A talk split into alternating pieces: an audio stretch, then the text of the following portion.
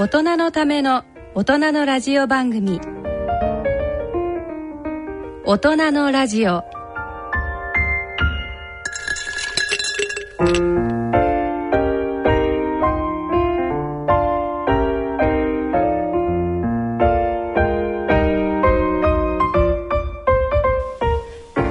皆さんご機嫌いかがですか？沼尾ひろ子です。ご機嫌いかがですか？今井美智子です。大人のラジオ第3土曜日のこの時間は大人のアウトドアをテーマにお送りいたします。大人のための大人のラジオ。第3土曜日のこの時間をご担当いただきますのは登山家で医師の今井美智子さん。フリーアナウンサーの沼尾ひろ子さんです。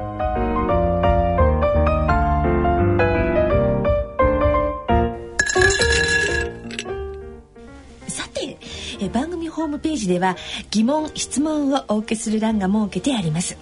この欄からいただきました東京都の匿名希望の方からのメールをご紹介いたします。この番組をポッドキャストでダウンロードし聞かせていただいております。14日の成人の日は新しくなった東京駅の外観を見に娘と外出しました。にわかに雲行きが怪しくなりあれよあれよと予想外の大雪。こりゃ電車が止まるなぁと思いお昼には帰宅することにしました。帰宅途中振袖姿の新成人が悪戦苦闘しながら雪道を歩いている姿を見ていた娘が私の成人式の日のことについて聞いてきました。もう25年前かっこ四半世紀前ですね。になります。ローテーションで入っていたバイト。かっこいいことのある某ドーナツ屋さん。かっこ年をしていてついてないなぁと思いつついたら店長から思わぬお祝い。かっこ5,000円とドーナツ1箱をいただきました。さすがにいいことあるぞと思い起こしました娘にはバイトしてたなんて夢のないことは言えないのでお母さんとドーナツデートしていたよといい加減な嘘が口をついて出てしまいました。よく考えたら妻とはまだ出会っていませんでした。後で変な火種にならないようにしたいと思います。前置きが長くなりましたがご出演者の皆さんの成人式の思い出などありましたらお話しくださいませんか？というメールでございます。はい。あの先生は雪の日の思い出とか成人式の思い出などは何かございますか？そうですね。雪の日ってね、私ほら山行ってるから、え思い出というよりは現実にね冬山は雪だったりしますから。そうですよね、うん。なので、はい、東京でっていうことになると、やっぱり子供の頃ね、はい、結構今より雪が降る回数が多かった気がする。ああ今よりはい。全体的に涼しかったんじゃないかな。夏でも25度ぐらいにしかならなかったと思いますよ。やっぱり30度なんてならなかったから、あそうですか？そうだから35度なんていうのはちょっと全然違いますね、今の気気象と。温暖化とか関係あるんですかね。そうですね。で、うん。夜のうちにしんしんと降るじゃない雪って、うんうん。あの音もなく。はい。で朝当時う私の子供の頃なんて雨戸っていうのがあったからええで節穴から光が入ってくる。で晴れてるのよね。うんで雨戸開けるとバーって明るい上に、いつもより白いから眩しくて、ええ。すごい気持ちが良かったこととか、うんあと雪の日になると雪だるま作ったりとか、はい。あとそうですね。雪うさぎって知ってる？雪うさうん。うぎは、さぎのかお盆の上に雪乗っけて、なんとなくなんか斜めの丸いみたいなのを作ってそこに南天の葉っぱを耳にしてあ南天の実を目に赤い目にしてみたいな。あれでもね考えてみると昔の人ってすごいなと思うの。雪うさぎ雪だるまは外なんだけど、ええ雪うさぎをお盆の上に乗せてそしてその何部屋に置くじゃない。ええ。そうすると冬って乾燥してるでしょ。ええだから自然の除湿機程度になるんだよねみたいな。ええ。だんだん溶けていくし、ええええええわああ私雪うさぎはないわつ作ったことない。ああゆ私たち雪だるまより雪うさぎの方が可愛くて好きでしたね、そうですか、雪だるまだったな。私はですねあの父がうん木でソリを作ってくれたんですよ、あー。子供の頃、うんうんうんちょうどあのうちの田舎がですね、あの道路からちょっとお家が坂道で下がってたんでそこの坂道で、えーね。もうソリでね妹たちともう雪が降ると楽しくって、それを思い出すんですよねあの手作りの木のソリを、今でも思い出す。はないるほど、うん、成人式の思い出は？成人式ですか？えっとかすかな記憶はですねあのは初めてあのお化粧というものをしたんですよ。それまでしたことがなくってうん。あのフリースできるでしょ、うん。であの美容室で着せていただいて、ええ。でお化粧をしてもらった時に「何これ自分じゃないみたい」って。でも綺麗になったでしょ？いや私的にはもうちょっと。ナチュラルな？あの美しいお顔だから。あらもうあんまりお化粧はいらないって。いう何も出てきませんよ何も。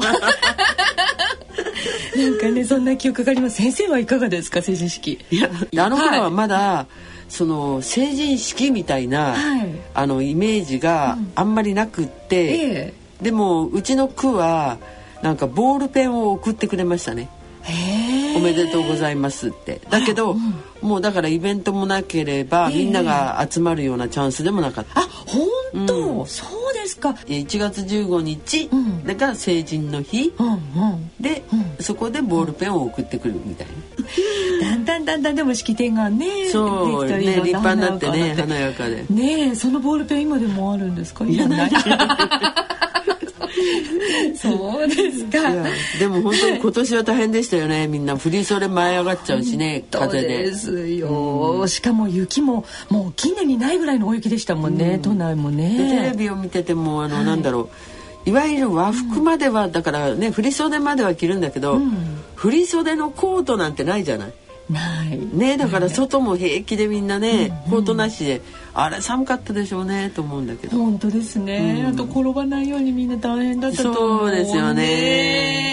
ねはい、えーそのような、えー私たちの雪の日の思い出成人式の思い出、えー東京都の匿名希望さんいかがですか？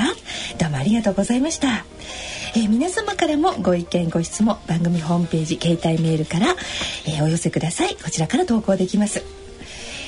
それでは大人のラジオ進めてまいりたいと思います。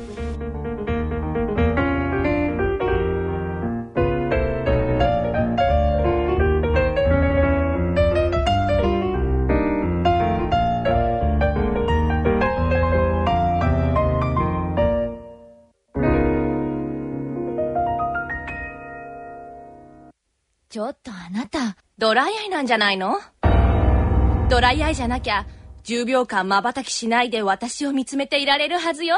1、2、3、4、5、6、7、8、9、10。合格疑ってごめんなさい。ドライアイなんかじゃない。残念ながら目を閉じてしまったあなた。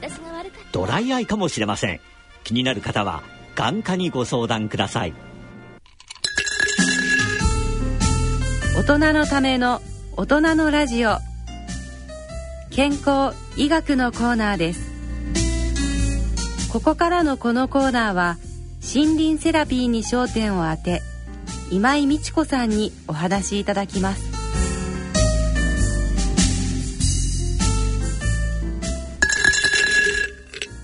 それでは健康医学のコーナーです。第3土曜日のこのコーナーでは森林セラピー基地ロードに焦点を当ててお送りしてまいります。で今回はですね南国は宮崎県にあります癒しの里チェリータウン北港をご紹介いただきたいと思います。先生よろしくお願いいたします。あこちらこそ。はい、あのまずですねこの北港というところなんですけど宮崎県の大体どの辺りにあるんですか？あの宮崎の、うん、まあ県庁所在地宮崎のはい。大体ね南西方向にあるんですね。南西、うん。南西。そんなには遠くないんだけれども、はい。まあなんていうのかな、まあそばには花立山っていう山もあるんだけど、はい。JR の日南線でだいたい宮崎駅から50分ぐらい。54分かかりますけど。だからまあ1時間と見た方がいいかな。で北郷駅からはタクシーで10分ぐらいで現地へ着けるけどその北郷駅のところから歩いてあの入り口のところはちょっとだから、えー町からまたちょっとあの森の方にはい。行くんですよ。でこちらってあの温泉もあるんですか？あそうそうそうそう。はい。昭和50年ってその頃にうんはい。出たみたいですね、へえだから、うん。温泉町として、まあ、年に40万超うんのうん。観光客の方がいるようなところ。で、なんかあのチェリータウンっていうねあの名前がついてるぐらいでななんか桜のとか関係あるのかしら？花立公園のところの1万本の桜が、まあ、春の風物詩、うわー。ですね。1万本？うーん綺麗でしょうねそうなんですよ。で北郷町っていうのは、はい。その桜の花もそうなんですけれどもはい。もともとあの杉の産地うーん。なので、はい。えーそういう意味じゃ、えー、りょ常緑樹。杉ってずっと緑じゃない？はい。でそれに春早いうちに桜咲くから、うんうん。すごいこう桜の季節は綺麗ですよね。へえ圧巻でしょうね。うんうーん。ではあのえーっと森林セラピー基地としての北郷はい、ご紹介いただきたいと思います。まずだから、はい。そのまあ役場から、うん。その、えー、なんだいわゆる入り口、うん、はい。うん、スタート地点があるんですけれども、ええあの2つねうん、ロードがあって、はいえー井のハエ渓谷ウォーキングロードっていうのとはい。蜂の巣け渓谷ウォーキングロードっていうのと2つあるんですけど、ええええ。まあ、どっちかっていうと整備がしっかりしてるから、うん、私としては井のハエ渓谷ウォーキングロードの方がおすすめなんですけど、はい、イノハエっていうのはイノシシに八重桜の八重って書くんですね。あそうそうそうそう。ね、イノハエ渓谷ウォーキングロード。はい。はいであの入り口のところまでは車で入れて、えうん、それはシャトルしてもらえると思うんですけれど、うんそしてそこから歩くんですが、うん。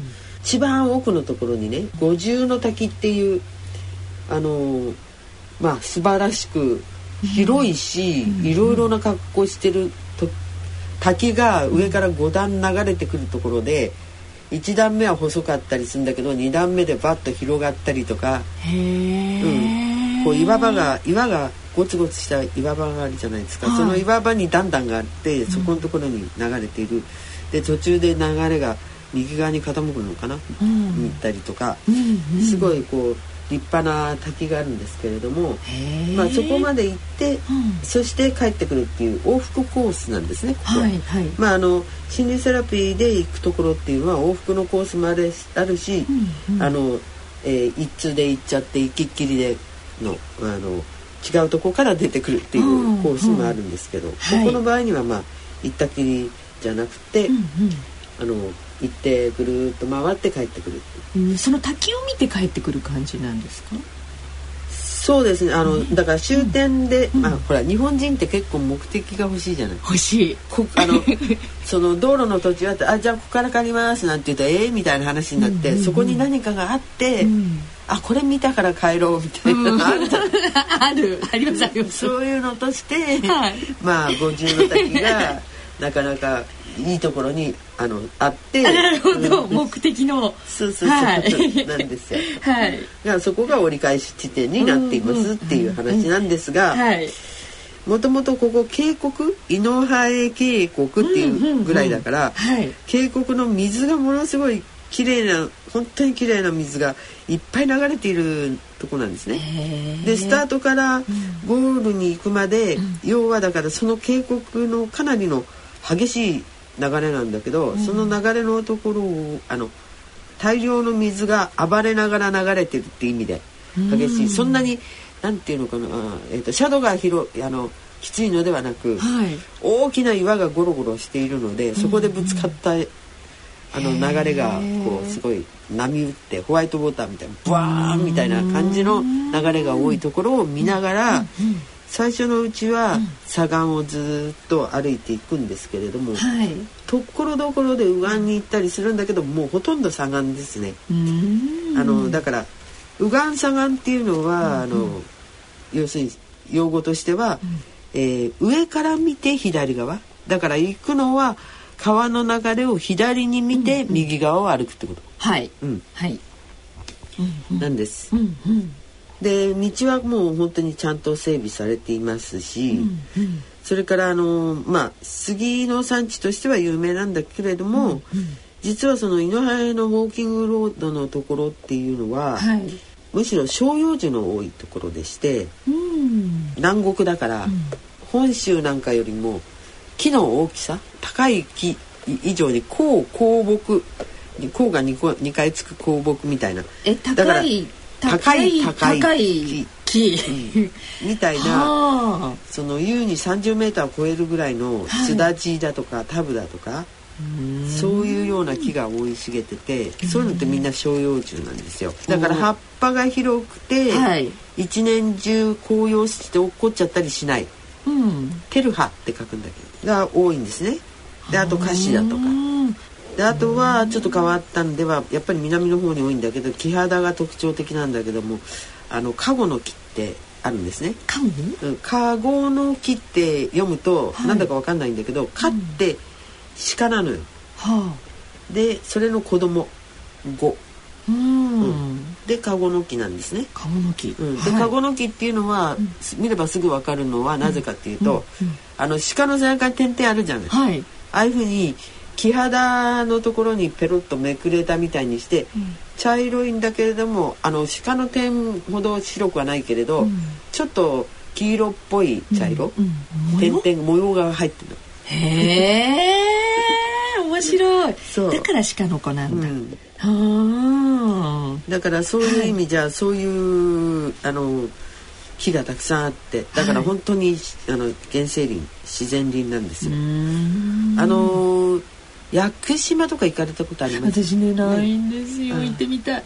屋久島が有名ですよね、ああいうそういう原生林として、ねはい、まあ杉もあるけれど、屋久杉はまあ別別格であるけれど、うんうんうんあの照葉樹も非常にたくさんあって、はい。で1年間年間に、えー、400日は雨が降るっていうぐらいはい。雨も多いし、はい。霧もすごく多いし、でどちらかというと霧が木を育ててるあの岩だから、はい。あんまり栄養分が土の中になくて根っこ張ってもそんなに下までいかない。しそれから水がそんなに取れなくて土の部分が薄いので。で結局霧があることによって木がまああの周囲から水分取れるからそれで育つっていうのは、まあ割にどっちかっていうと熱帯雨林とか、はい。タウリンとか、ああいうのは多いですけどね。だけど、うんまああの屋久島も割とそういう方向なんだけれども、ここもねやっぱりねそういう意味じゃあの渓谷がすごいっていうことはそれだけ雨量も多くて。はい。でそこであのと育ってる木たちは霧から育てられているような部分もあるし、で暴れ水がすごい勢いで岩にぶつかって渓谷でザバンザバンしてるっていうことは、えいわゆるマイナスイオンもいっぱい発生してるから、うんうんうん空気がものすごく綺麗で。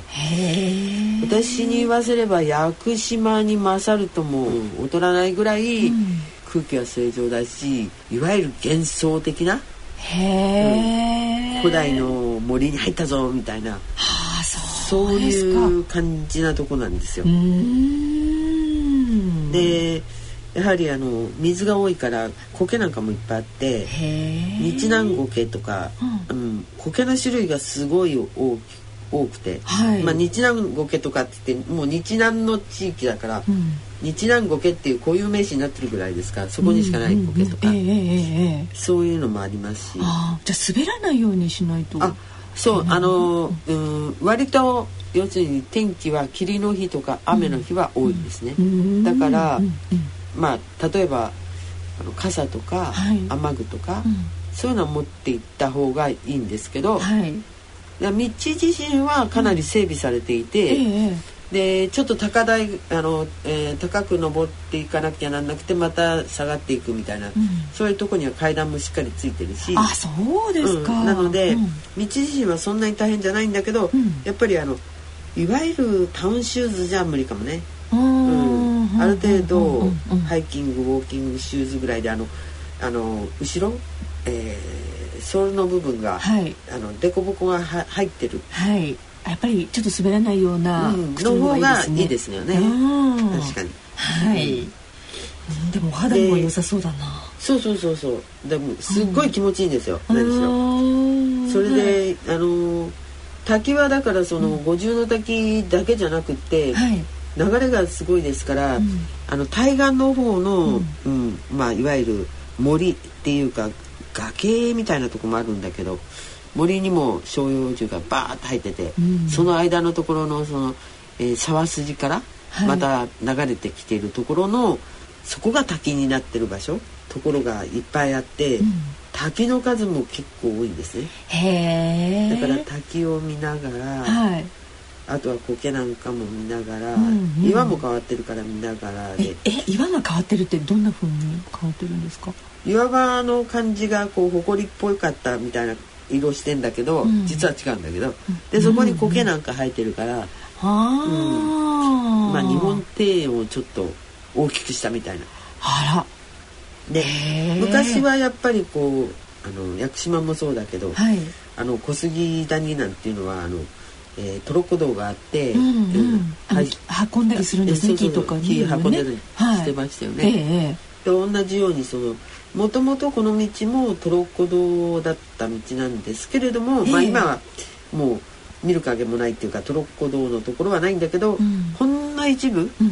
ここが線路で下の線路がちょっとあって枕木がちょっと残ってますみたいなあそうですか。ところもあったり。へえ。だから歩いてても途中見飽きないようなところはありますね。ん。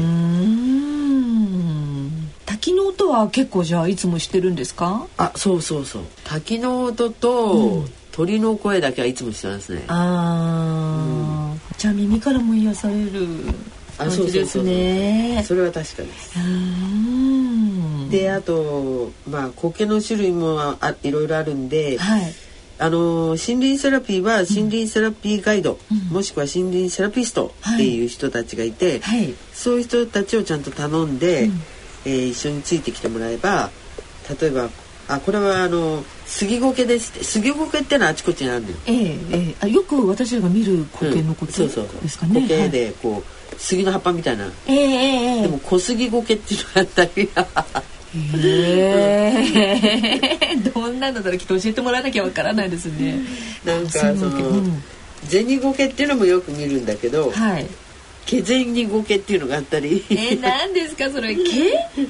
毛銭苔いろいろあるんですね種類が。うんうん、面白い苔なんかもいっぱいあるんですへでーうん。もともとあの初回にお話ししましたけど、森林セラピーっていうのは、どちらかというと、目的地まで一生懸命歩いて、そして一生懸命帰ってくる。そこで筋量をつくつけたり肺活量を上げたり心臓を強くしたりっていう起きてる時に、あの人間があの外界の環境に対峙するために身につけておかなければならないようなことをするのではなく、はいえー寝ている間に体の中がメンテナンスされるように、まあ、寝ていることによってストレスが解消されたり、はい。それからその、えー免疫機能がだんだんあの復活してきたりっていう、うんうん。でそれによって起きてる時の細菌だのばい菌だの、うん。なんかに対する能力とか、それからがんを防ぐ力とか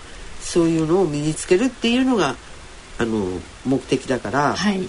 で実際にあの森の癒しの力っていうのがフィトンチッドってまあ要するに、えー葉っぱが揮発している物質化学物質が総称でフィトンチッドっていうんですけど、はい。フィトンチッドにそのストレスをあの緩和してくれる力とか、うん。それから免疫を上げる力とかっていうのがあるから、はい。でしかもそれらが1回森の中に入って2日ぐらい、はい、あの往復したりしていれば、うん1ヶ月は持つ？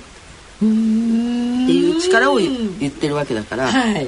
だからねあんまり一生懸命歩いちゃうとそれがストレスになっちゃって、その森林セラピーにはならないわけですよ。ええええええ。だからいつも皆さんにお話ししてるのはみんなアウトドアだとなんか一生懸命やって体鍛えなきゃいけないと思って、はい。それは OK なんです、うんうん。鍛える時は鍛えてください、うんうん。だけど鍛える一方でやっぱり昔森の中に人間住んでたわけでその時寝ることもしていたわけだから、で森の中でゆったりすること、だから森に行って何かをしようっていうんじゃなくて森森からそのフィトンチッと浴びさせられるみたいな、うんうん。森に何かをされるみたいなこともやらないと、うん両方やらないと、うん半分だけやってもちょっともったいないわけですよね。うん。そのもう一つの方のゆったりする、はい。うんあの寝るようなつもりで森へ行くみたいな、うん。そっちの方っていうのが今まであんまり、まあ、科学的に証明されてなかったので言われてこなかったんですね、はい。長い間。うんうんうん。でそこの部分だから、まああの全体で2 6キロぐらいなんですけれども、はい。だから2 6キロなんたらそんなにこう、えー、と斜面がきつかったりもしないもんですから、うん。普通に立ったか立ったかそれこそ両方の電池ストック持ったりして、うんうんなんかあのいわゆる、あのウォーキングを最近はあのノルディックウォークっていうのがあるんですけどね、あのそうですよね、うん。これこのあの持ちながらストック持ってはい。ガってああの要はだから視点が4つあるから早く歩けるみたいな、はい。ああいうようなことをするのではなく、うん。たかだか2 6キロのところを1時間から1時間半ぐらいかけて苔見たりとかそれから照葉樹がみんな美しいからそういうのをあの、えー、と空の方も見てみたりとか、それから50メーターぐらい下のところに水いっぱい流れてるから、その滝の部分とか、えー水の沢の流れ渓谷の流れの部分を見てみたりとか、あとあのうん南の方の木って割とまっすぐ伸びてない木が多いんですよね。なんか好き勝手に伸びてるっつった方がいいのかな。あの曲げられちゃったじゃなくて好き勝手にしている木が多いんですね、特に照葉樹は。はい。そうするとその造形を見てその面白さに大いに浸ったりとか、もちろん鳥の声を聞く水の音を聞く、まあ、滝はゆっくり眺めるみたいなことをしながら行くと、その時間もゆっくりできるしなんかの五感をこそうなんです。うななんでしょうフル回転とかなんとかでも。でも先生意識的にやっぱりあの自然からなんかもらおうって自分でも思った方がいいんですか？それとももう身を任せちゃった方がいいあのー気がつかないで身を任せても、例えばあのいわゆるなんていうのかな匂いを嗅ぐ力とかうん。結構ね、都会にいると落ちてんですよね。自然の匂いをかあの嗅ぐ力とか、あうん、なんかご飯の匂いとかはよくわかるんだけど、ーうんうんうんなるべく匂わないようにしましょうみたいな方向じゃないですか今うんそうですよ。消臭剤とかすごく売れてるんですよね。であの都会の匂いって、うん。匂い自身がいい匂いがすることないじゃない、ないです。だけど、うん。中に入ると、はい。森の匂いまあもちろん花畑の匂いはいい匂いですよね、うんうんうんそれと同じ森の匂いはちょっと青臭いかもしれないけど、いい匂い。はい。カツラの木なんか本当に甘い匂いするから。なんだけれども、そういうのって初め入った頃は、まだ刺激されても、あの体の方が追いついてないから、うんうん。あの匂いキャッチしなきゃあの、うんそのシナプスがちゃんとつながってないから、うん。初めのうちは分かんないんですよ、ん。でもその頃に、うん。例えば深呼吸しちゃうの、何回か。うんうんそうすると、その匂いをいっぱい鼻の中に入れられるでしょ？空気と,、ええ空気と一緒に。うんうん。でそれをやっておくとじゃあ少し歩きました、またそこで深呼吸します、ん。まだその頃はあんまり感じない、うん。でもその先行って深呼吸しました。あ森の匂い感じるみたいな、で深呼吸しないでも歩いていくとそこから先、とそこのところで今度は、あれ？匂いが変わった甘い香りがする何の木みたいな。ああ自分で分かるようになるんですね。すごいこう敏感になりますよね。でもちろん目で見るものは都会で普段見てるのと違って森の景色だからすごいよくわかるし、晴れてる日の木漏れ日なんかだとものすごく綺麗だと思う、でそれからそのさっきの暴れ水見たりとか、で音もあの滝の音だとか沢の音だとか、それから鳥の声だとか、はい。うん、そういうのも聞こえるからその辺はどんどんどんどん刺激されてるけど、先ほどその積極的にっておっしゃったのは、一番は匂いですね。匂いのところはだから深呼吸を割と積極的にすると匂いにもいいし、肺の中にそのフィトンチッドがいっぱい入っている空気が入ってくることによって、まあ、ストレスの低減あの緩和とか、それから免疫機能が復活する方向にどんどん進んでいく。うーん。なんかそういうタイミングはあの一緒に同行してくださるあのセラピスト。そうセラピストさんもしてくれるけど、なんかセラピストさんしてくれなくても自分でやってみると、自分うん。それはそれで。なるほどでその滝滝滝を見ながらはい。ずっと行って、その五重の滝まで行くと、とあの手前のところにもういくつかあるんですね、はい。あの滝は。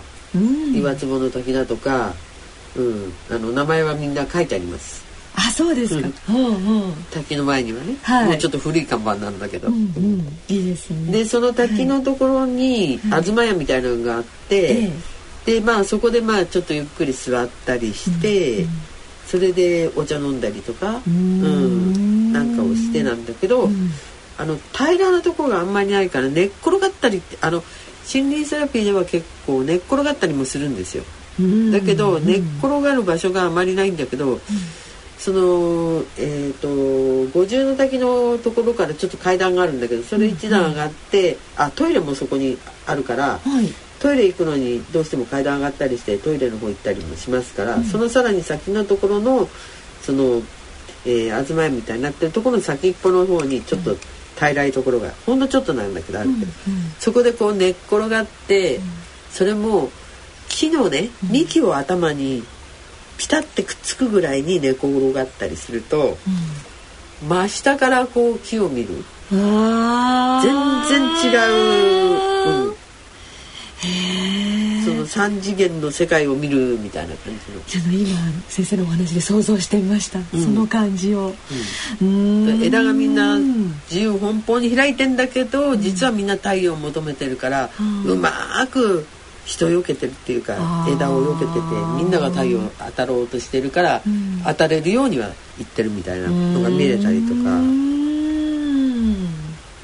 絶対普段見ることのない風景でしょうね。そう見上げた感じとね、うん。そういうのを楽しんでまた帰りも1時間ぐらいかけて、えーまあ、さっさと帰ろうじゃなくて、まあだから全体で3時間半から4時間ぐらいかけてはい。だから半日は十分使いますよね。あー。でそのスケジュールの取り方はだからあの例えばあの宮崎あたりのどっかに泊まってて行ったりすると、朝早くは来れないから、そうすると10時から10時頃からスタートして12時頃に上に着いてお食事になるじゃない。うんはい。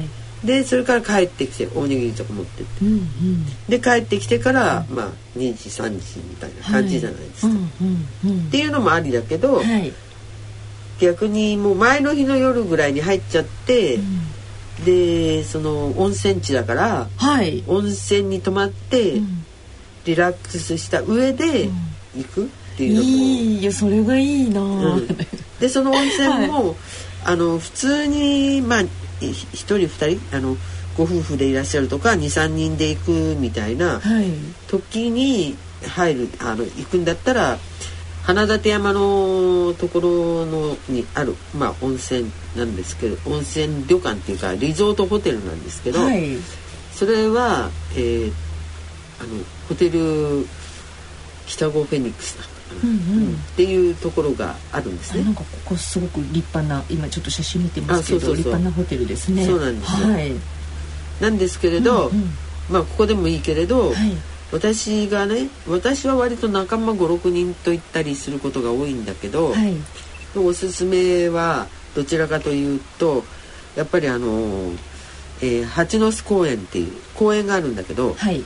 だから、えー、井の原ロードに行くんだけど、ちょっと15分ぐらいかな、えー車で行った先に今度は蜂の巣の八ノ巣ロードの方があるんだけどそっちの方のスタートのところに公園があるんですけど、はい。そこの公園の中に、あの7棟ね、はい。コテージが建ってるんです。はい。でそのコテージは、はい。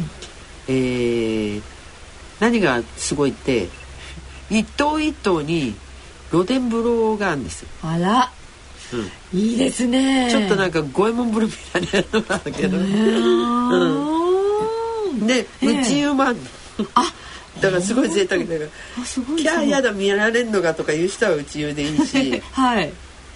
あとは朝のシャワーとかね、なんかは内湯でもいいんだけど、ええであの外の五右衛門風呂みたいな、ええいいなその温泉に入って宇宙にも入ってもいいし。あら2階だコテージが2階建てで、うんうん。で2階の方がスキヤーズベッドみたいになっていて2段え。二段ベッド。二段ベッド？うん。はい。二段ベッドになって1234人泊まれるのかな、ええ。であのいわゆるみんなでいるリビングうんとか、うんうんそれから、えーキッチンはい。とかがついていて、で、えー下に和室和室があって、6人は泊まれるんですが、うん。あの玄関入ったところからお風呂場の方とかとこっち側の部屋とか分かれていて、ええでそのリビングの方もだからもしもちょっと多く泊まりたいな、ねん一人一人多い7人とかなっちゃった時は、うんうんそこのとこに「あのすいません布団だけください」っつってリビングでますよね。いいですよね、全然。あら、そうですか。へでえ。ただそこは、はい。要するにコテージだから自分たちで生活するようにできててキッチンもあるから。ああ、うん自炊ですね。なんですけど、うんうんあのバーベキューセットみたいのってよくほら仕出しになってるのはええありますよね、あのおにぎりとん。バーベキューとオードブルとみたいな、まあ頼むのはバーベキューセットだけでもいいし、おにぎりとかも頼んで、オードブルも頼んででも OK だし、ああ、あ、それはじゃあ、あの、そこに申し込むときにお願いできるんですね。そうそうそうもちろんもちろん。でそういうのを頼んどいて、で夜はそのバーベキューセットでやったり。で朝ごはんはコンビニがすぐ5分か10分ぐらい車で行くとあるから、はい。うん、サンドイッチとか買って、うんコーヒーとか沸かせば OK みたいな、意外に役場の人もあの砕けていてって言うと変だけど、うん。はい。地元の産物なんかなんかありますみたいな話すると、ええじゃああの夕夕方お伺いしましょうかとかってココテージまで来て、えでいろんなのこういうのありますああいうのありますって、まあ、メニュー見せてくれたりとかじゃあそれ申し込みますなんて、うん。私たちなんかだとほら遠いから。南国のものをうん。ちょっとキャッチしたいなと思うと野菜屋なんかも全部違うから東京のあなんかーはい、ええええええそういうのみんなでかあのか買って、ん。1万円以上だったら送料無料ですなんて言われると じゃあ1万円以上買っちゃおうかな。みたいな何こう人と人とのこう会話ができるみたいな。地元の人とも触れ合えるし。はい。で魚うどんっていうのがあって魚魚魚って魚。魚うどんっていうのがあってはい。糸こんにゃくがえー、と魚のすり身でできてるみたいなやつなんですけど。すええごいそれ美味しくて、あ美味しいんですか、うん、でいそれこそ糸こんにゃくっぽくいぐらいの量がねはい。1個のあの中に入ってるのがあるんですよ。でそれが、ん。だけどすごく魚だからうん。味もいっぱい出るじゃない？あのだし。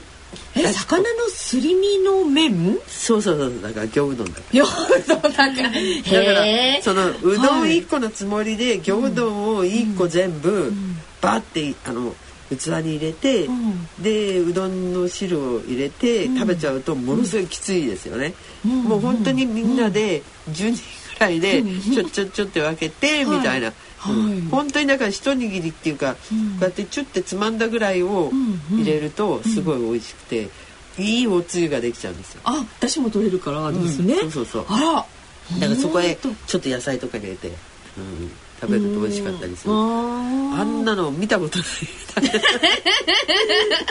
初めて聞きました。そうでしょ？魚うどんなんて、うん。うん。へえだからあの、あれはもうすすごい面白かったですね。そうですか。やっぱり地元のもいいですよね。その場で食べられる。そこの土地で食べられるものって。そうそうそうねえ。なんかで向こうの人もそのそれがね、ううん。ん他の地域の人たちは知らないなっていうのは分かってるからうん「餃子丼ちょっと」みたいにしてくる「えー、こんなものがあるの?」だから食べて楽しいし温泉入って気持ちいいし、うん。で森林セラピーですっかりストレスはなくなって免疫機能が、うん。要するに体の中のメンテナンスはできるし、ああ最高ですね。でしかもまあもちろん屋久島行ってもいいですけど、うんうん。うん、屋久島より、ま、もっともっとって言いたいぐらいこうなんか神秘な原生の世界に入れちゃうし。手軽だし。屋久島行って歩くの結構屋久島まで行くの大変ですからね。トロコのそうですよね。しかもあっちはあの気根って言ってね、うん。あの雨が多いから、はい。あの土の中が密閉されちゃっているので、うん。酸素取りにくいから、うん。酸素吸いたいから根っこがこうほら上に出てる。あその根っこがそのままいっぱいあってそれ外すわけにいかないので、うん。あの気根がいっぱいあるから、うん歩いてると滑りやすいあですよね、うんうんはい。だけどこっちは道が整備されてるから、うんうん。森林セラピーでうん。ストレスかけないように道を整備してるから、その辺もプラスになるんで。えっと屋久島はねもう皆さん世界遺産なんてあの知ってますけどそしたらそこに行く全然手前のうん九州の宮崎県。そう、に、うん。えっと癒しの里チェリータウン北郷あの素晴らしいところがあるということで今日も先生にご紹介いただきましてまあ行ってみたいな。ちなみに先生あの九州はここはもう一年中セラピーはあ大丈夫です。大丈夫あの九州は、はい。他にも、まあ、宮崎県だけでも、うん。綾町だとか他のところもあるんですよ。はい。えー、と日の影とか、うんうん。で一年中みんなやってますけど、えええ。要するにほら割に天気あの宮崎まで行っちゃうと、うん。南じゃない。え福岡ぐらいになっちゃうと冬雪降っちゃったりとかね、ええいろいろあるんだけど、うんうん。なのでほとんど1年全く問題なく、あそうあのそういうところがいくつもあってそれはやってますし、はい。ただその花の季節っていうとその桜の花のね、うん。季節が3月の末から4月の初めぐらい、はい。うん、それでねここ結構熱心なんですよ、はい。あの、えー、と森林セラピーに対して。はい。なので例えば本格的に森林セラピーで行きたいんですって言った場合には、はい。森林セラピストをお願いするのもいいし、はい。あのまあ、観光と兼ねて行きますっていう時はがあの森林セラピーガイドをお願いするのもいいんですけど、はい。ついでにあのーまあ森林セラピーの前と後に、えー血圧測ったりはいそれから自分のストレスが今どれぐらいあるか。で出発前にどれぐらいあって、うん。えー帰ってきたらどれぐらいか、はい。みたいなのを測る機械もえ持ってるんですね。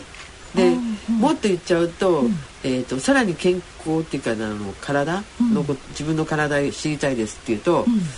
あのいわゆる体力年齢測定器みたいなのあるじゃない。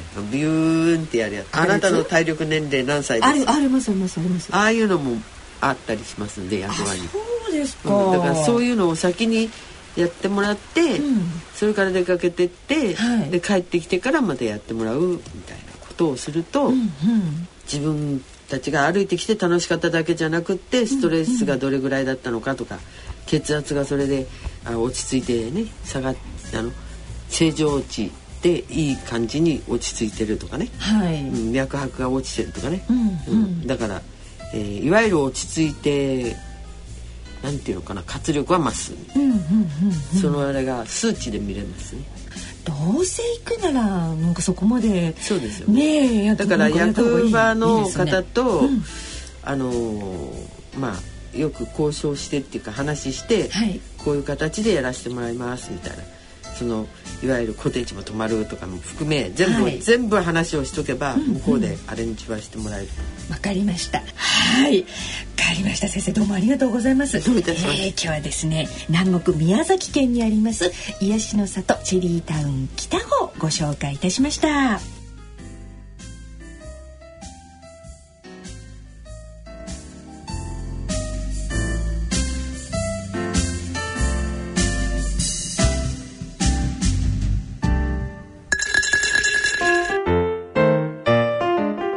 大人のための大人のラジオ。第3土曜日のこのコーナーでは今井美智子さんにアウトドアスポーツについてお話しいただきます。大人のスポーツコーナーです。これまで第3土曜日のこのコーナーでは陸海空のスポーツをご紹介してまいりました。今回は空のスポーツ。と言ってよろしいですかね。パラパントについて今井先生にお話を伺ってまいりたいと思います。であのパラパントにつきましてはですねあの以前別のコーナーで一度お話をいただいてますけれども今回はじっくりと伺ってまいりたいと思います。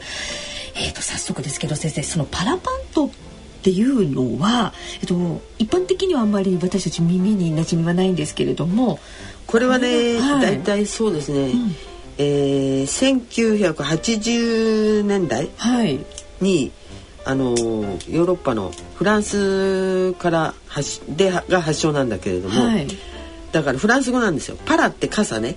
パラソルのパラ。はい、でパントっていうのは斜面っていう意味なんですね。うんうん、でパラパントとつなげて、うん、えー、斜面を傘をしょ傘をさして飛ぶ、うん。うん、斜面から駆け下りるみたいな発想の中で、その傘の部分がそのいわゆるグライダーになってるわけ。うんうん、で日本ではあまりこうパラパントっていうとあの、えー、イメージが湧かないのでそうなんです、ね、それで、はい、もう日本に、うん、あの導入されてからって実はうちの主人たちが導入したんですけど導入されてから1年も経たないうちに、はい、パラグライダーっていう名前グライダーの名前がついちゃって、ええ、だからあのパラっていうのはフランス語なんだけど、パラソル、うん、だから傘のグライダーみたいな、名前に変わっちゃったんですけど、で今はだからパラグライダー、パラグライダー。これじゃあ和和製英語とかなんか日本語？日本日本語ですね。日本語なん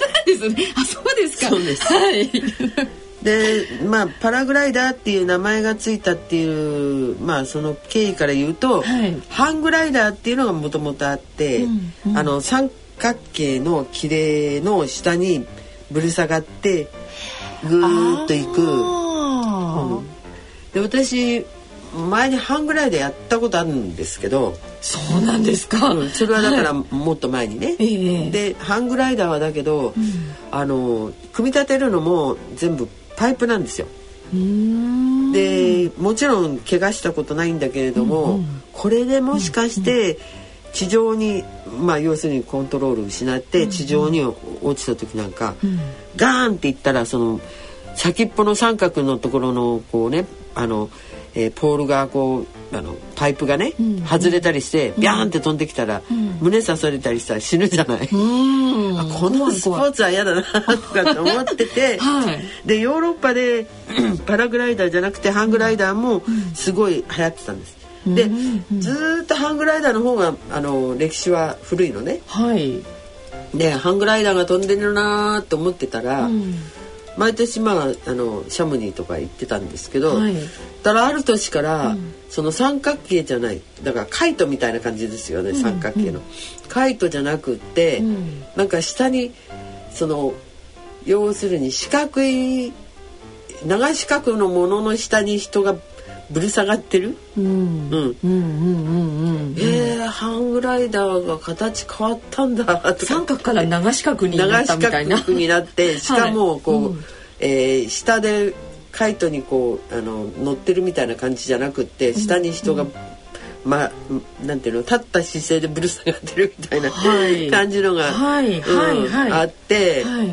え何なんだって本当にパラシュートですよね。パラシュートの感じではあって、うんうん、で友達に聞いたらこれパ,、あのパラパントっていうんでもともとはあの山に登って帰りを早く帰ってきたいから、はい、うん、崖から飛び降りるっていう風に作ったんだけど、うん、実際に飛んでみたら面白いから、うん。うん、パラパントそのものが独立したってで出来上がりはどういうふうにでできてるかっていうと、全部綺麗なんですね。あの、えー、いわゆる傘の部分は。はい、で要するに封筒、前から空気が入るでしょ、はい、ふってやると封筒前から空気入りますよね。えー、封筒が縦にずっとあ横にか、うん、封筒封筒封筒封筒って横に並べていって、うん、一番ちっちゃいんで7連ぐらい。7つ。封筒並べて、うん、そういう感じでうん。7連から11連ぐらいまでうん。体重によっても違うから。うん。あの、はい。その人の体重によって私なんかだと 7, 7連でもいけちゃうんですけど、まあ、あと技術やなんかも考えるとちょっと大きめのに乗って大胆なことをしようと思えば8連とかだけど重い人だったらやっぱりあの11連ぐらいに乗っかってる方がいいんですが、そういうふうにふ一つずつがあの封筒の形をしているん。切れが、はい。だから切れが縫ってあるわけそういうふうに。うでそこの一つずつのところに空気入るわけね。はいはい。なので、うん斜面の上へ行って、上のところからパラグライダーをガーンって持ち上げて、うん。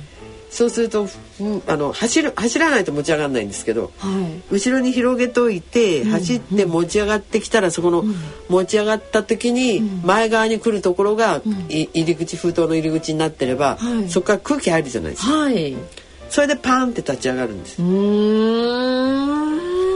で紐がいっぱいついていて、うん。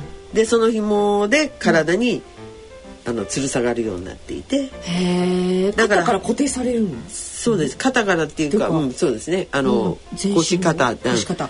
あの、えー要するに自分の固定は腰が一番あれなんですけど、あの、股の間も一つ、通してないと。だ肩だけだったらスポット抜けちゃうから。そうですよね。うんだから股の間のところも通してるし、それから腰にもあるし、はい。それからあの肩のところもありますし。でそういうこう紐が全部各あれにつながっていて、はい。でそれにぶら下がってる、うん。だけどただぶら下がってパーンと飛んだだけじゃどこ行っちゃうか分かんないんでええ。そのいわゆる前側の膨らんでるところの一番後ろのところ、うん。閉じてるとこはい。閉じてるところの両端にまたラインが紐がくっついてるんですよ。はい。でその紐を引っ張ると、うん。片側引っ張ると、ん。そこはパタンって直角に折れたりしますよね。はい。でそのそれが折れたところは空気抵抗ができるから、うんうん。その空気抵抗でそっち側に回るんですよ。折れた方に曲がるの？そう折れた方はスピード落ちちゃうから。あ、そうか。はいはいはい。で反対側にやれば反対側の方向に曲がるんですよ。うんでぐるぐるって回ったりもスラロームやったりできるし、でぐーって曲げとくとくるーって360度サブロク角っていうんだけど、曲がったり。へえ。でそれで、えー反対側もちょいとこうあの、少ししぼ回してやったりすると、それでどんどん上から下へぐるぐるぐるぐるぐるって螺旋状に降りてきたり、うん。すすることもできるし逆にはい。気流を捕まえて螺旋状にぐるぐるぐるぐる回って上がったりもできるし。へえ。もうあの空の中を自由自在に行った行きたい放題みたいなことができるようになってる。これはやっぱりあのすっごく単純で切れでできていて、うんうん紐がついてるだけで、まあカラビナとか、まあ、自分の身を、ま、のところをね、うんうん。ジョイントするところに金具はあるけれど、うんうんほとんどなんか、えーいわゆる文明の力っぽくないものなんだけれども、非常にシンプルですね。シンプルなんだけど、これがちゃんとできたのは、それこそ PC とかちゃんとあって計算式を細かくやって空気抵抗とかちゃんと見て、デザインができる今の時代だからできないあーで今今の時代って言っても、1980年代にはもうあったわけだから、うんうんうん。もう当初の頃の人たちが重いコンピューターをちゃんと使いながら計算式とかを使って作ったんですけどうね。ん。えーこれ最初はでも最初からそれ一人で一人でやるの？んでね、んあの私がその友達に「はいいやー最近ハングライダー形変わった」っつったら「違うよこれはパラグライダーよおお男の人なんだけど、ええあのええ。日本人でシャムに、あのフランスのシャムにずっと住んでる人なんですけど、えーで「わあそうなんだ」って「切れた紐だけだよねうん」って言うから、あじゃあやってみたいなってあハングライダーはやめようと思ってたから「うんうん。あじゃあやってみようかな」って「おーいいぜつ連れてってやるよ」って言われて。うんうんうんうん。ところが、その連れてってくれるって言った日にその日本人がその岩場登っていて遭難まで行かないんだけど、うん。最後のところであのピトンってあの要は岩に張るあの打つ釘、はい。とかが足んなくなって、うん。た立ち往生しちゃったって話があって、はい。で彼はずっと向こうに住住んでるからフランス語と日本語と喋れるので通訳で、うんうん。通訳兼まあだからシャモニーのどっちかっていうと遭難対策委員長みたいな人だから、うん。連れてかれちゃったんです。よ。うんうんでできなくて、うん。残念だなーって思ってたんですね。そしたらば、まあ うちも夫婦の会話がないっちゃないんですけど、えーその後私は、で87年の冬に、あのー北朝鮮朝鮮民主主義人民共和国の白頭山を登りに行くことになってて冬。でその準備が結構忙しかったんでなんだかんだ、うん。そっちの方にでやってたので、うん主人ともあんまりこうまあ必必要な連絡事項の話はするけど、うんうん。うん話してなかったんですよ。うん。そしたら、まあ、白頭山行って帰ってきてはい。そしたらば今度は主人の方が「いやパラが面白い」って話になって。うん。どうしたのって言ったらもう導入してる5人組の一人だったの。ええ 日本に導入。してお前やってみるかみたいな話になって、うん。じゃあ教えてみたいに伊豆の方行って、うん。たら何しろあのちょっとした緩斜面のところで、ん。何しろ最初走れ走れ走れって、うんうん。走ってパーンって広がるじゃないですか、うんうんでもまだ走れ走れ走れって言って。でそれをだ何回か練習して、うんうん。でそうしたら今度またあの手をこうだからなんていうのかな両側に肘曲げて上げて、うんうん。でこうあのテープのところを持ってダッダッダッダッって走るんですよ。うんうん。でそれをだんだんだんだん急斜面にしていくと「ん。走れ走れ走れ。お前空中出ても走れ!」とか言われて、ずーっと走ってるとふーって上がるんですよ。っていうのの、けうん、練習を何回かやりましたね。でその後、そのまああうんあちこち行って例えば北海道のトマムとかに行って飛んだりとか、はい。うん。であとはスキー場の春とか、ううんん、夏とかはい。あの要はああいうところへ行って、うん、結構いろんなとこ行ったんだけれども、うんでだから長野県とか群馬県山梨県あたりのスキー場はあちこち行ったし。へえあとは沖縄も行ったかな。あれはちゃんと山の崖のところまで行って飛んでって。まだその学校とかなんかも全然まだ始まってない頃で、パラの。えーどうもありがとうございました。先生またよろしくお願いいたします。また。はいえー陸海空のスポーツパラパントのお話、えー大変興味深いお話また次回もお願いいたします。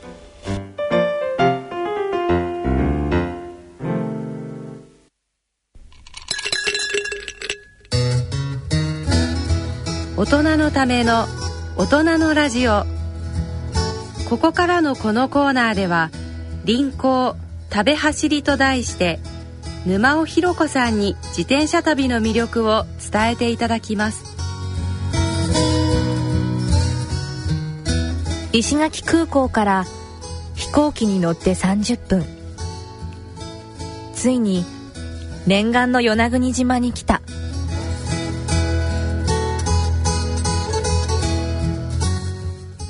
何しろおじいが「与那国はいいぞ。草原が風を吹き抜けてな」と3年前から言っていたのだ。凛子は国境の島という響きに勝手に神秘とロマンを抱きながら上陸を夢見てきた。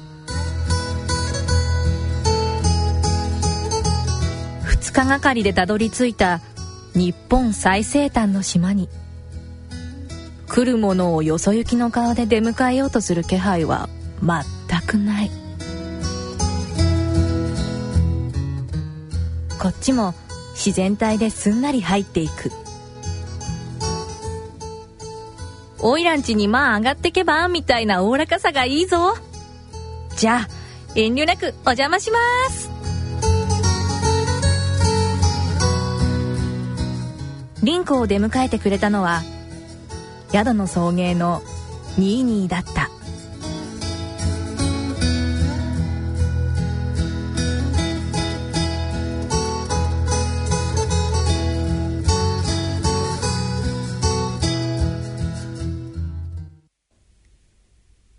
ニーニーにもらった観光マップは、とてもシンプルなものだった。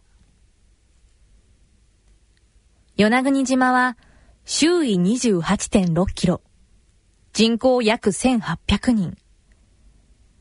波が荒い外海に、黒潮にも、強い波風にも負けず、たった一人で、どっかと存在している。小さいけれど、めちゃめちゃ男らしい島だ。その島の周囲を周回道路が走り、東に上がり崎灯台、西に日本最西端の日、南にドラマで有名なドクターコトーの家、北に空港と北牧場。観光マップに載っているのはそんなところだ。そもそも観光名所は人が作り上げ、さあ、感動してください。みたいな押し着せ感があって、それほど興味をそそられるものではない。自然の作り上げた大きな力を自分で体感し、発見した場所が、凛子だけの名所だと思う。だから、このシンプルな観光マップを一目見て、与那国島が大好きになってしまった。セッティング完了。まだお昼少し前だ。日没までゆっくりと島を一周しよう。反時計回りに、まずは入崎を目指す。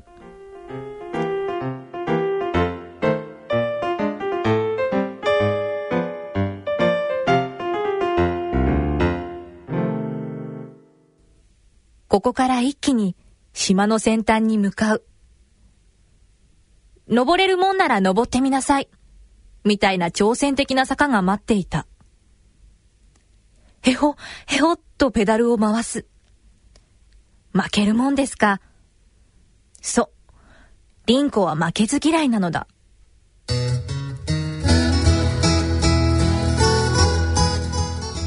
やっとたどり着いた場所。入崎。日本の一番西の先っぽだ。高台の入り口にカジキマグロの展望台案内板が立っていた。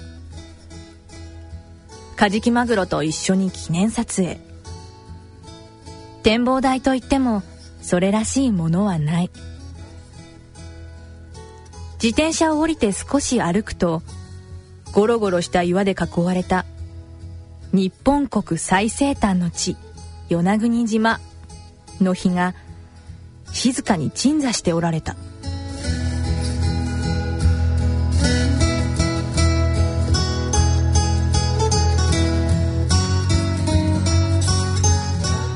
海の向こうに目を凝らす。100キロ先には台湾があるのだが曇っているせいか残念ながら見ることができなかった。晴れていればくっきりとその姿を表すという台湾は石垣島よりも近くにある。国境を隔てている海は今日とても穏やかだ。国境なんてものは人間が勝手に決めたものでそこには海と風と空があるだけなのだ。だから日本最西端なんてこの際どうでもいいんじゃないかしら。せめて日本で一番最後に夕日が沈む場所。なんて言い方の方が凛子は好きだな。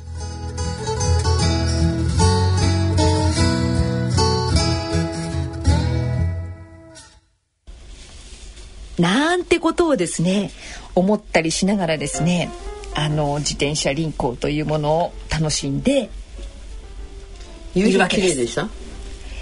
夕日は綺麗でした。ね。はい。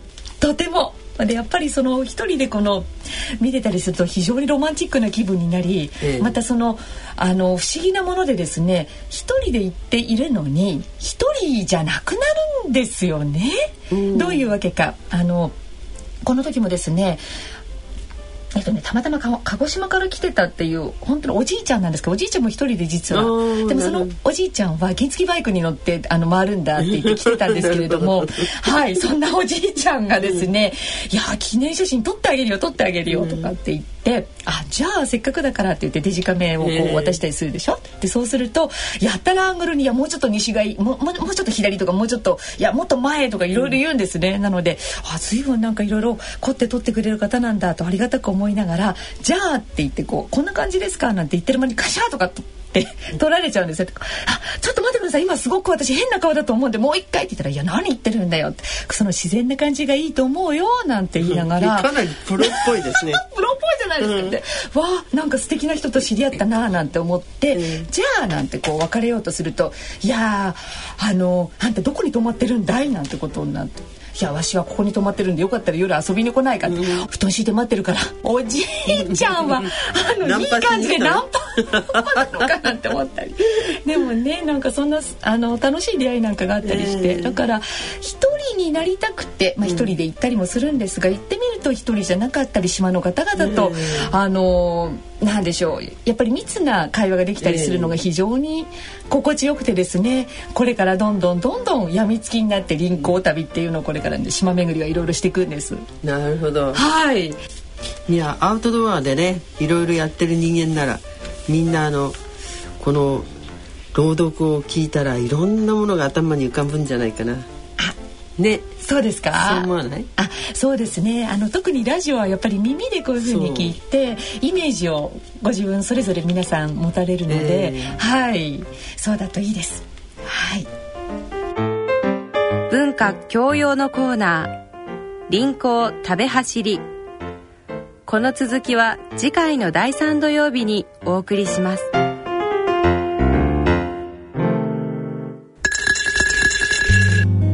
大人のための大人のラジオ、えー、今回の大人のラジオ今井先生いかがでしたか？楽しんでいただけましたかね？とても ありがとうございます。ワクワクしま先生のお話は。はいどうもありがとうございました。えー、さて番組では疑問質問ご意見ご感想をお待ちしています。宛先はこちらまでお願いいたします。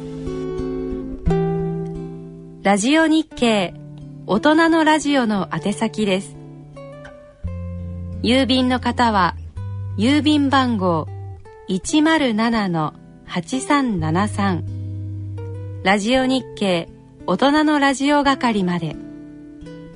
ファックスの方は東京03-3582-1944東京03-3582-1944ラジオ日経大人のラジオ係までお送りください。なお大人のラジオの番組ホームページ右下にありますご意見お問い合わせ欄からも投稿いただけます。皆様からのご質問ご意見ご感想をお待ちしております。疑問質問などどしどしお寄せください。それではお時間となりました。お相手は私のまお一言。今井美智子でした。次回お会いいたします。来月2月16日まで。さようなら。さようなら